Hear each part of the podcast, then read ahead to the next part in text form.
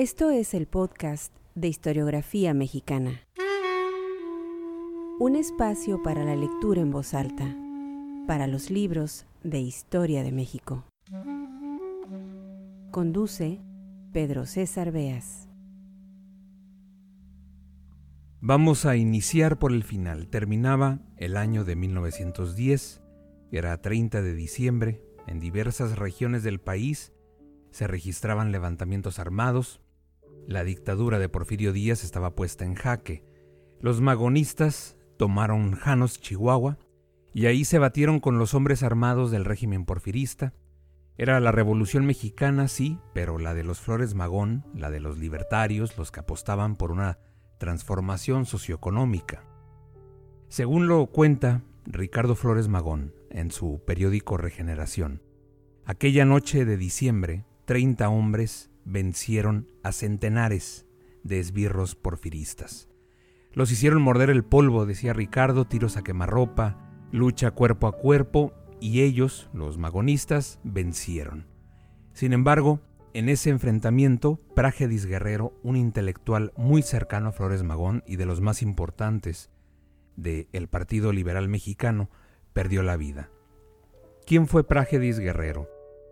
Pragedis había sido un niño que había nacido en cuna de plata y había dejado todo para irse a trabajar codo a codo con sus peones, sufriendo sus fatigas, decía Ricardo Flores Magón, participando de sus dolores, compartiendo sus miserias. Trabajó de hacendado, de caballerango, de carpintero, de mecánico en los talleres de ferrocarriles, se fue a los Estados Unidos, abandonó esa vida de privilegios que tenía en la clase acomodada mexicana y fue a los Estados Unidos a aprender de aquella civilización. Dice Ricardo Flores Magón que como todo hombre inteligente quedó decepcionado de la pretendida grandeza de ese país del dólar. La lectura en este episodio del podcast de historiografía mexicana es un texto aparecido precisamente en el periódico Regeneración titulado Las Revolucionarias, un texto de Pragedis Guerrero. La Revolución Mexicana no puede ser entendida sin el estudio de las mujeres partícipes en ese proceso histórico. Por fortuna, estudios recientes intentan sacar a la mujer de esa situación periférica, de esa invisibilidad a la que ha sido sometida por la historia. No obstante, en aquella época, estamos hablando de los años de la Revolución, de principios del siglo XX, la historia de las mujeres era contada por hombres. Este texto de Prágedis, hermosamente escrito, ya lo van a escuchar, es una prueba de ello. Se necesitan, claro está, miradas de la mujer desde sí mismas, así que esperemos que este texto, todas estas eh, publicaciones que compartimos en el podcast de historiografía mexicana, pues sirvan de invitación. Vamos a escuchar entonces el texto Las Revolucionarias de Prágedis G. Guerrero, un intelectual del movimiento magonista, tristemente olvidado, poco recordado, hay que desempolvarlo, hay que rescatar a este hombre muy cercano a Ricardo Flores Magón. Bienvenidos al podcast de historiografía mexicana.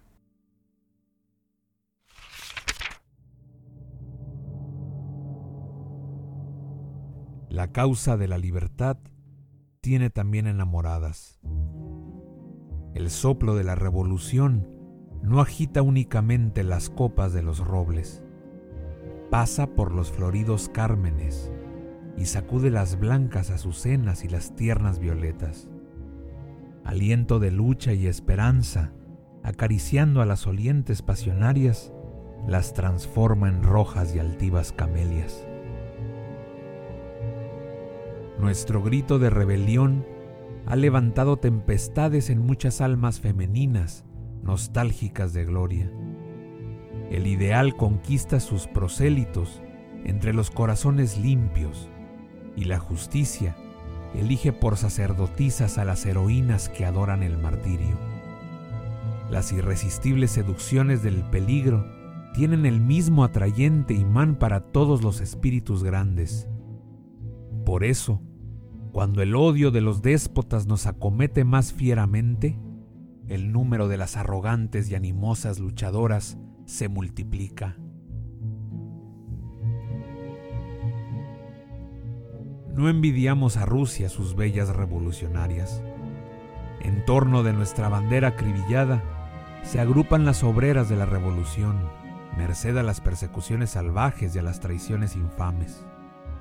Gracias al furor desbordado de los tiranos, la pureza de nuestra causa ha encontrado franco asilo en el delicado pecho de la mujer.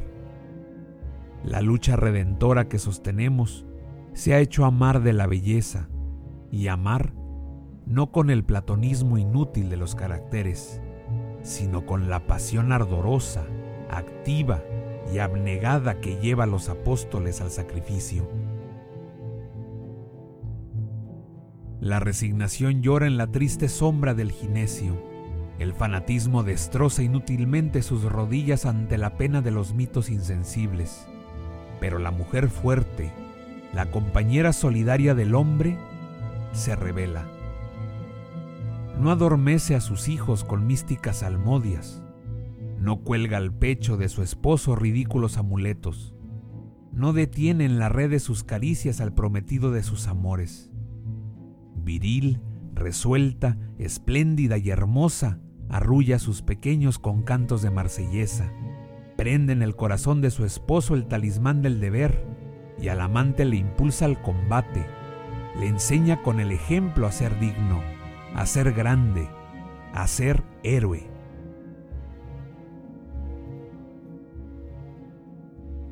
Oh vosotras las luchadoras que sentís ahogaros en el ambiente de la ignominiosa paz, cuánta envidia causaréis con vuestros ímpetus de divinas iluminadas a los hombres débiles, a los hombres mansos que forman el esquilmado rebaño que baja estúpidamente la cabeza cuando sienten sus lomos el ultraje del fuerte. Vosotras, las inspiradas por el ignio espíritu de la sublime lucha. Vosotras las fuertes, las justicieras, las hermanas del esclavo rebelde y no las siervas envilecidas de los señores feudales.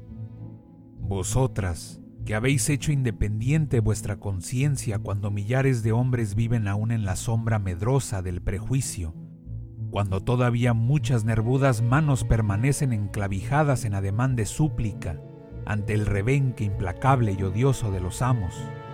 Vosotras, que levantáis los indignados brazos empuñando la rojiza tea y que erguís las soñadoras frentes en épica actitud de desafío, sois las hermanas de Leona Vicario, de Manuela Medina y de la corregidora, y hacéis enrojecer de vergüenza a los irresolutos, a los viles encariñados con el oprobio de la ergástula, ¿Cómo temblarán los protervos cuando el rayo colérico de vuestras hermosas pupilas fulgure sobre ellos, anticipándose al golpe del libertario acero?